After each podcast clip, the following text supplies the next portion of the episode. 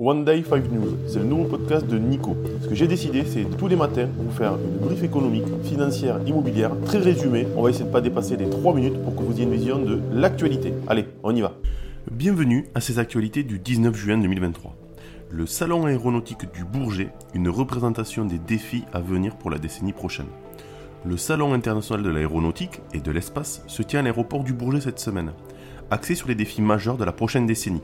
Augmentation de la production, embauche et décarbonation de l'aviation.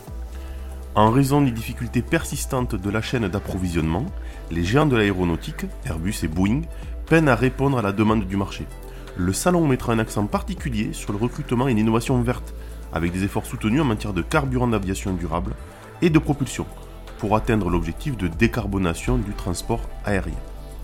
L'approbation pour la taxation des compagnies autoroutières a été accordée par le Conseil d'État à l'exécutif.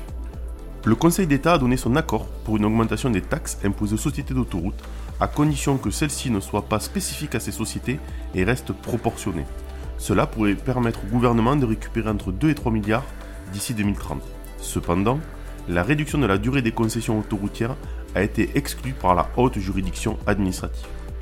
Binance devra rapatrier les fonds de ses clients basés aux États-Unis dans le domaine des crypto-monnaies. Accusé par la SEC de mélanger et de détourner les actifs de ses clients américains, Binance, la plus grande plateforme d'échange des crypto-monnaies au monde, a accepté de rapatrier ses actifs aux États-Unis. Cette décision survient en réponse à une plainte déposée par la SEC qui suit une série d'investigations sur Binance depuis plus d'un an. L'ordonnance judiciaire décrète également que Binance conserve ses actifs aux États-Unis tout au long de la procédure judiciaire.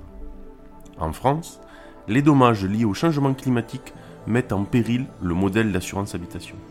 Face à l'augmentation des catastrophes naturelles, les assureurs français deviennent plus sélectifs, ce qui pourrait menacer le principe de mutualisation et polariser le marché. Alors que certaines régions plus exposées aux risques climatiques pourraient ne pas payer le coût réel du risque, des craintes émergent sur le retrait potentiel de certains assureurs de ces zones, à l'instar de ce qui se passe en Californie. Bien que la situation reste marginale à raison de la forte concurrence, des mesures préventives sont nécessaires pour éviter une sélection des risques par les assureurs une tendance française commence à se distinguer dans le domaine de l'intelligence artificielle. Chaque année, la France produit d'excellents chercheurs en intelligence artificielle, principalement issus d'institutions prestigieuses comme Polytechnique ou l'ENS.